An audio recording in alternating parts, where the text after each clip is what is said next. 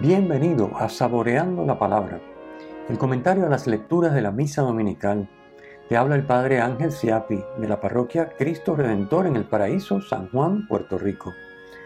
Recuerda que en la descripción están las citas bíblicas de las lecturas, el enlace al guion de la lección divina, el enlace a los apuntes del comentario y la dirección de la página web de la parroquia Cristo Redentor. En el nombre del Padre, del Hijo y del Espíritu Santo. Amén. Oh Dios, Creador y dueño de todas las cosas, míranos, y para que sintamos el efecto de tu amor, concédenos servirte de todo corazón. Por nuestro Señor Jesucristo, tu Hijo, que vive y reina contigo en la unidad del Espíritu Santo y es Dios, por los siglos de los siglos. Amén. Domingo vigésimo cuarto del tiempo ordinario, ciclo A. Como de costumbre, comenzamos comentando la primera lectura. La primera lectura está tomada del libro del Eclesiástico o el libro de Ben Sirac, que también se conoce como Sirácida, libro de Ben Sirac. Así que Ben Sirac, Sirácida Eclesiástico es el nombre que tiene este libro. Este se escribe para instruir al que desea alcanzar sabiduría, la cual se obtiene viviendo conforme a la ley, como nos dice el libro del eclesiástico en el capítulo 15, versículo 1. Quien se aferra a la ley alcanzará la sabiduría. Este es el propósito del libro del eclesiástico, alcanzar la sabiduría y la misma se alcanza por medio de la ley. La estructura del libro tiene cinco partes que evoca los cinco libros de la ley, el Pentateuco. Cada parte consta de una introducción doctrinal seguida de una sección más extensa de enseñanzas y aplicaciones prácticas. El pasaje que hoy leemos proviene de las enseñanzas prácticas de la tercera parte. En la mentalidad judía, la enfermedad se consideraba consecuencia del pecado. La sanación solo era posible si el pecador se arrepentía, era perdonado y ajustaba su vida a la voluntad de Dios. Ahí les pongo varias citas del profeta Isaías, de los salmos, el salmo de la liturgia de hoy, por ejemplo, en el, el versículo 3, y del Evangelio de Juan capítulo 9, versículo 2, donde los discípulos interrogan a Jesús sobre el ciego de nacimiento y le preguntan quién pecó, él o sus padres. O sea, era idea común entre el judío, de los judíos, que la enfermedad era consecuencia del pecado. Perdonar a otros es condición para poder recibir el perdón de los propios pecados. Y por tanto, para también recibir la curación de las enfermedades. Si un hombre no perdona a su semejante, ¿cómo pide perdón por sus propios pecados? Dice el eclesiástico capítulo 28 versículo 4. ¿Y cómo puede esperar la curación del Señor? Capítulo 28 versículo 3. No es posible la curación, no es posible el perdón de los propios pecados si no se perdona, si uno no está abierto a perdonar los pecados de los hermanos. El eclesiástico, en el fragmento que hoy leemos, nos ofrece tres motivos para perdonar al prójimo. Primero, poder recibir el perdón de Dios cuando se pida. Segundo, todos nos encaminamos al mismo fin, muerte y corrupción. Tercero, hay que ser fiel a los mandamientos de la alianza que prohíben guardar rencor, vengarse, etc. Comentemos la segunda lectura. En la segunda lectura, que sigue siendo de la carta a los romanos, Pablo sale al paso de las diferencias en materia de práctica religiosa que se dan en la comunidad. Diferencias que hacían que unos observaran ciertos días de abstinencia y otros no. Esto lo encontramos en el pasaje justo anterior al texto de hoy, o sea, en el capítulo 14, versículos 1 al 6. Ni el que come debe despreciar al que no come, ni el que no come juzgar al que come, puesto que, como nos dice en el versículo 8, ya vivamos, ya muramos, somos del Señor. Por sobre los puntos de vista personales en cualquier materia, también la religiosa, está la unidad que debemos vivir los creyentes y que tiene su fundamento en nuestra pertenencia a Cristo.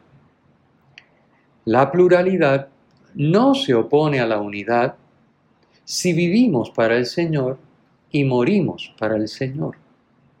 Por el contrario, si nos consideramos dueños de nosotros mismos, si no le pertenecemos al Señor, sino que nos pertenecemos a nosotros mismos, no es posible la unidad. Pasemos entonces a comentar el Evangelio. Para el judío, el número 7 significa perfección. Perdonar siete veces es lo perfecto, pero no para Dios, que siempre perdona, ni tampoco para los discípulos de Jesús, que tenemos que amar como Él nos ha amado que perdonar como Él nos ha perdonado. Poner límites al perdón, como plantea Pedro, es en definitiva llevar cuenta de las ofensas. Es intentar perdonar a la manera y con la fuerza humana. Dios quiere perdonar, Él con nosotros y en nosotros, como solo Él puede, siempre y totalmente que es lo que indica la frase 70 veces 7 del versículo 22. Por eso San Pablo describe así el amor que proviene de Dios.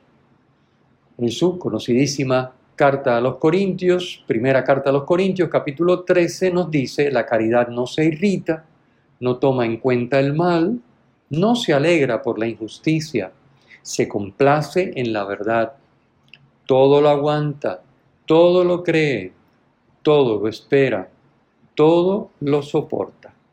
Obviamente San Pablo está hablando del amor de Dios, que cuando está en nosotros y con nosotros, cuando vivimos la comunión con Él, le permite a la criatura amar como Dios ama. Dios perdona siempre. El perdón es un acto de gratuidad. Dios no saca nada con perdonarnos. No hay nada que podamos dar a cambio de su perdón. Dios nos perdona porque nos ama. Así dice el versículo 32 de la parábola. Toda aquella deuda te la perdoné porque me lo rogaste. Es decir, el Señor le dice a su criado, que el Señor representa a Dios y el criado somos nosotros, los pecadores, que le perdona simplemente porque se lo pidió, no porque tenga ningún mérito, ni ningún interés, ni nada que sacar. La gratuidad del perdón que Dios nos da tiene que engendrar en nosotros gratitud, que a su vez nos lleva a ser generosos, perdonando al hermano como Dios nos ha perdonado. Por eso, no perdonarnos siempre y de corazón, como dice el versículo 35, es decir, con todo nuestro ser, si no somos continuamente perdonados por Dios, nunca perdonaremos siempre y de corazón. Es indispensable, por tanto, la experiencia cotidiana de la misericordia de Dios, de su perdón. Es indispensable la experiencia frecuentísima de su perdón en el sacramento de la reconciliación. Por eso el no confesarse o el no confesarse con frecuencia, hacerlo una vez al año, por ejemplo, hace que se desdibuje lo que significa realmente el valor infinito que tiene el perdón incondicional y gratuito de Dios hacia nosotros. Y entonces eso nos dificulta el perdonar a los demás. Solamente experimentando la misericordia de Dios con frecuencia, diariamente, y en el sacramento yo recomiendo al menos mensualmente Solamente así seremos capaces de perdonar, como he dicho, siempre y de corazón, es decir, con todo nuestro ser, al hermano que nos ofende. Buscar el perdón de Dios y a su vez no perdonar al hermano como Dios nos perdona, demuestra que no hemos acogido su perdón como lo que es un acto de gratuidad. Demuestra que no vivimos para el Señor, como dice Pablo en la segunda lectura, que no le pertenecemos, sino que vivimos como dueños de nosotros mismos y que consideramos que los demás contraen una deuda cuando nos ofenden.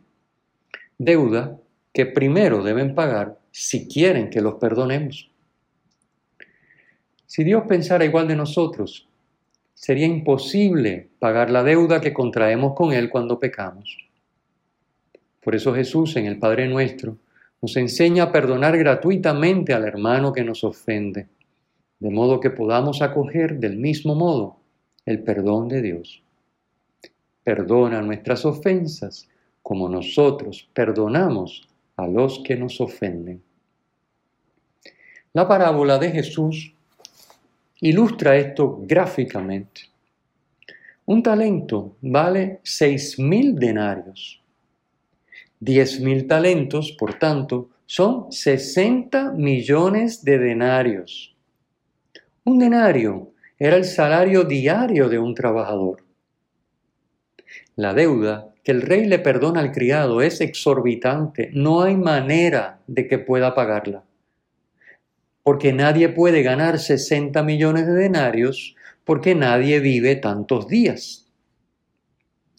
Por el contrario, lo que el compañero del criado le debe son solamente 100 denarios, algo realmente insignificante comparado con los 10.000 talentos. No perdonar de corazón al hermano, como Dios nos perdona a nosotros, nos sitúa fuera de la voluntad de Dios. No podemos recibir el perdón de Dios mientras nos obstinemos en no perdonar al hermano. Busquemos la ayuda de Dios para superar nuestros límites humanos y vivir como verdaderos hijos de Dios.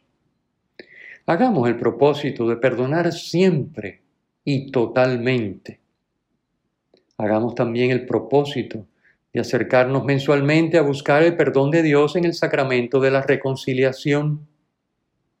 Finalmente, hagamos el propósito de examinar nuestra conciencia cada noche antes de terminar el día, pidiendo perdón a Dios por los pecados y dando gracias por los dones recibidos.